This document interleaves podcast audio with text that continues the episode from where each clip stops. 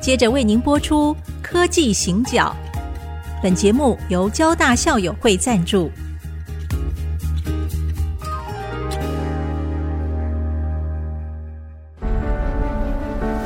从区域情势、产业变迁到文化体验，娓娓道来全球供应链的故事。欢迎收听《科技行脚》。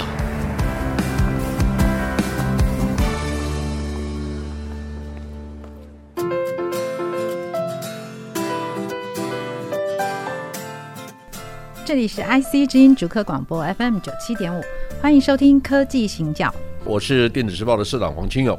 我是温怡玲。今天是过年，好是农历的除夕，所以先祝大家新年快乐。新年快乐！其实我不太会讲吉祥话啦哈，也就只有新年快乐。听说好像社长也是这样子嘛，我就是哦我我我就是，哎你知道讲笑话不要等我。 哦， 好，但是呢，我有认真的学了一句啊，嗯叫那个“虎虎生风”，所以新年快乐，虎虎生风。然后呢，大展宏图，好是大部分人都在回家路上哦，都嗯在返乡路上，啊，没关系、系哈。我就在想说，所以社长家在哪里？我老家在宜兰，很多朋友知道我我家在宜兰，好像也有稻田在宜兰，我就自己买的。 因为其实哈啊，我们家搬到台湾来大概一百六十年，我是第六代而已。虽然是比较短，比较晚啊我呃，们比是较晚短辈一些， 别这么说， 我是前辈。哦，我们家在这边很久 了，是嗯嗯那一百六十年其实跟那个太平天国有关啊，是啊。是太平天国打到漳州的时候啊，嗯哦我们就从漳州逃难到台湾来。但我常常在想哈，我的祖先到宜兰开垦的时候，是他会走哪一条路？我认为他有两条路可以走。是第一条呢，嗯走海路，就经过龟山岛。我老家是在宜兰的乌石港造船的家那庭，那个时候应该还没有九弯十八拐啊，北宜公路应该都还那没有一条嘛。朝林古道，哦，朝林古道是是从那个我想从大家很多人知道，从贡寮嗯有一条古道，就是经过那个那个朝林古道，那你是看到，尤其在十一二月份的时候。过年这一段时是间，它是芒草很芒漂亮草的时候，是芒很草很季节有嘛，对很有名很的很漂亮的一条是路哈。那大家知道吗？在朝林古道上有一个石碑，叫做虎字碑，就是老虎老虎虎的哎哦虎虎虎生生风风的虎哎，是欢迎大家过年的时候，我就说哈、我们的祖先来大概就这两条路，一条嗯经过龟山岛走海路，海路过来一条呢走陆路，嗯就从是那个台北哈、可能从基隆过来，偏西边这边对对对港口的部分然后走走走走山路嘛嗯哈、那你就会是经过朝林古道。朝林古道上面有两个石碑是很有名的，是第一个是虎字碑，第二个是威震蛮烟嗯碑，这两个都是国定的古迹了哈。哦是嗯很漂亮的，就是字写得很漂亮。那为什么会有这个虎呢？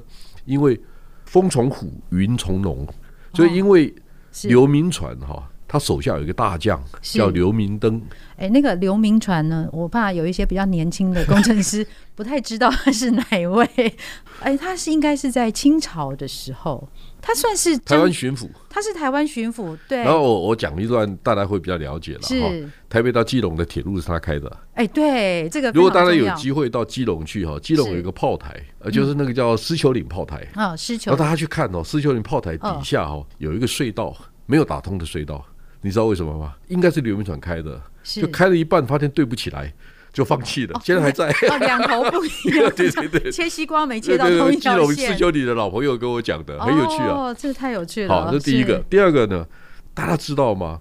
台湾在清朝末年的时候啊，是属于淮军系统的，是淮那个嗯那个安徽那个安淮。徽嗯淮哈。那你知道简称刘铭传淮是安徽人吗？哦，刘是铭传是合肥人，合肥有一个大哥，那个叫李鸿 章。哦，这大哥啊，这个哎，那你就知道对是，你如果去过李鸿章家里，你如果去过安徽的合肥的话，是李鸿章家是一条街，他很有钱。以前都是这样子的，对，然后官其实我我对这种事情一直很有意见的哈。啊是我的意思说，呃，如果这个国家很穷，你很富有，那是你的问题哦。啊嗯是。那我对他是蛮有意见的 哈。但是我们先不谈李鸿章个人的问题嗯，是他底下有个大将呃叫刘铭传，就被派到台湾来了对，当台湾巡抚。然后呢，刘铭传底下还有一个叫刘明登，他也是安徽人，他们都是淮军的系统。嗯，然后他是个总兵，他就被派到宜兰去勘察，要负责要开垦啊等等等这些工作嘛。那他经过朝林古道的时候，大家知道朝林啊，东北季风很强，所以风从虎，所以他要写了一个虎字压在那边，那个虎是他写的。虎字碑跟威震蛮烟碑都是刘铭传的部将，叫做刘明灯。那如果大家有机会哈、到新北市的瑞芳镇，瑞芳镇瑞芳镇的大街旁边有一条哈，那一条街叫做明灯路，那就是纪念刘明灯的，不是因为啊天上有一盏明灯这个意思啊。哦，那个人叫刘明灯，哦，是因为他的名字。对对对我对们本对来以对，为说它是一个指引方向的，我们走到这边就可以看到未来的 看到方明向。灯，不不不，不是这个意思。哦，好，所以呢，为什么跟大家谈这个事情呢？过年了嘛，大家都要回家了哈。我希望台湾人回家的时候是有感觉的。好，什么意思呢？我还记得二零零五年的时候，那时候我们宜兰县长叫刘守成，也姓刘。刘守成就跟我说：“哎，社长啊，我们高速公路快通车了，北宜高速公路快通车了，我们希望在通车之前有一些社会教育的工作可以做。”我说：“你想做什么？”他说：“我想告诉大家，到宜兰来哈，不要乱丢纸屑啦，哎，享受一下宜兰的人文啦、这个美食啦。哦，我们用比较好的角度、社会教育的角度去告诉大家如何享受宜兰的后花园。好、这个我们讲宜兰是台湾人的后花园嘛，是哈、这都是好事。哎，我说好好好，那我想想，其实你知道吗？宜兰人哦，回家有两个感觉，有两个景象。第一个就是搭火车过了草岭隧道以后，看到龟山岛，哎呀，家到了，啊，是，你明白吗是好这个景象，对，这个景象很晰。清晰的对。第二个就是走北宜公路嘛，嗯，过了金面大关，看到南洋平原，那个是第二个景象。头城哎， 是头城到了，头城到家到了，了大概宜兰人的景象是这样子，好，是这是第一个。那我呢，我就说服了非凡电视台，给我们两个小时特别节目，我们自己拍，然后他们帮我们播，所以那时候我说服他们，那真电视台他还是愿意帮忙的哈。那有一个主播就配合这个事情，然后呢，那个主播呢，我就带他到宜兰去拍，他突然跟我讲，他说：“哎呀，社长，那个晚上哈、我们跟那个不老部落的创办人哈、我们有一个晚宴，然后我们想去看他们的丰年祭、小米祭。”我说在哪里？他说在韩溪。我说哦，这个地方我知道，但是我没去过。他说社长有没有兴趣一起去？我说哎，Why not？我就去嗯韩了。熙在什么地方啊？韩溪在罗东，再往山里面走，它是哦大同乡，哦，已经是大同乡它了，是山地乡哦，它是山山地乡，但是它离平地很近，哦，它已经比较接近那个平地了哈了。解嗯好，那我就说，哎，好啊，好啊，那我就去了。我们傍晚就到了。不老部落的创办人叫潘金城，潘金城就接待我们嘛，哈，就开始跟我们讲一些他的故事啊。你知道他在讲什么？他告诉我说：“哦，我是台北人。”我说：“那你在这边干嘛？”因为都是都是那个是泰雅族的原住民嘛。是哦，他说我娶了他们的一位，呃，好像是好吧，我们就说她是酋长的女儿好了，她、哦她当成驸马了。啊，变成驸马哎，，是他太太气质很好，他太太谈吐也很好。是那这一位潘金城先生，他是留日的景观设计师，他不是一般的人，嗯他是有专长的。是台北有几个，我不要讲个别的名字了哈，大富豪的花园是他设计的，所以他是个景观设计师嗯是，他很有经验。我就说，那你想干嘛？他说，我就跟我太太说，因为那个潘金城跟我同年，他说，哎，我觉得我在台北的事业大概就这样子吧。好，那韩西部落需要我们，我们也许回来重建部落吧。我说你要建什么？他说，因为长辈哈、如果没有工作的话，他对年轻人就没有经济影响力，没有经济影响力，可能教育他们就面临很多的困难。他想回来把韩熙创造出一个现代的经济的结构生态系，哦，然后我就说哦，那好，我说好好赞哦，这个是然后我只能一直鼓掌啊，是但是我心里在想说，哎，潘姐你做得到吗？这个很难呢、很难这个因为难度我们非常高平地人跟原住民在沟通的时候碰到哪些问题，很多的问题，是语言、文化很多的都问题都都不一样，不一样嘛哈。是我说哦，你好赞，好赞，我就一直赞美他，但是我心里在想，其实我是带着怀疑的态度，很坦白讲，是，好，好吧，那就这哦祝他样子。幸福啊，就对对哎，了，对对，祝他幸福，你讲太好 了了解，我就祝他幸福。 是好，半年以后，这个主播打电话给我，他说：“市长，部落已经盖了一半了，你要不要来看看？”然后他们就举办小米祭，嗯嗯，然后我就问潘金城，我说：“我啊，你还真盖起来了。”好，第二个，你办这个小米记，他的方法是什么？他说：“我就把长老找来，长老就有秩序了吧？好，是就是你这总之前辈嘛，哈是，小米记由他们来主持，我们把是方法、格局、嗯程序建立起来，他就开始社会就有秩序了。哎，我说你很有概念的，这是第一个。第二个是就是我发现发现他把不老部落盖了一半，哎，还蛮像个样子，哎呃，盖的挺好的，现在不老部落是非常你进不去。 对，是一个你约你你要不到排的队地对对对方，对对对然后非常热门的一个，其实文青们非常喜欢去的一个地方。一定我告诉你，我是是他第一个客人。哎呀，令人嫉妒、羡 慕。呃，好因为我们不老部落其实是一个非常精彩的，它是地方再生的一个典范典范是，那我们先休息一下，下一段我们继续来谈不老部落以及地方再生。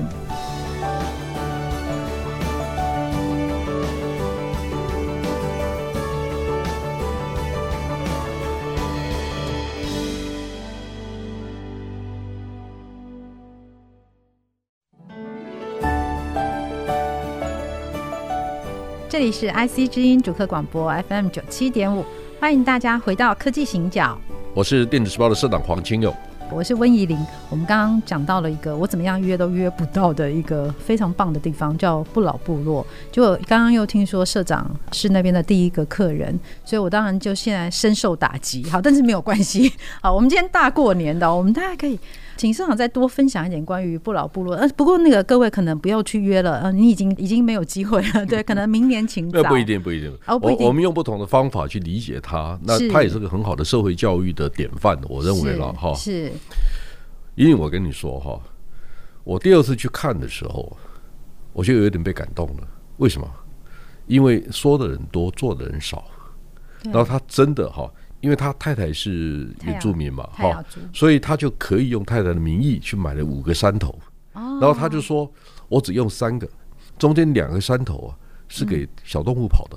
哇它也许是野兔啊，也许是那个果子狸呀、或者飞是鼠一本是飞鼠、猴子都有可能嘛，是哈。是然后他说我不要用掉所有的社会资源，这是第一个。第二个，他说我希望能够让韩西部落的泰雅族的朋友都有工作，所以他就聘了很多人帮他一起工作。那好，我们讲最低标准，最低最低标准，一个人一个月三万块，是最低标准。是他如果要请四十个人，他一个月需要多少钱？嗯，我算一算，他再怎么样都不可能赚钱，再怎么样都很难赚到钱。因为他的房间数其实也并不多，没关系，一开始他还不给人家住嘞、这样真子的真的真的。哦，我就看完了，他还种了一些那个地瓜，嗯那是有机地瓜，他就他就弄给我看，他说那个原住民朋友教我怎么用石板，用用石板烤地瓜，不是抓老鼠。他说我 们一定要我们如果哈，我们如果在那个地瓜田上面放了很多农药，我们可以毒死老鼠没有错，但是农田也被污染了。他说哦我不要这样做，是他就用那个原住民教他的陷阱去抓老鼠，嗯还翻出一只老 鼠来，他真的抓到了。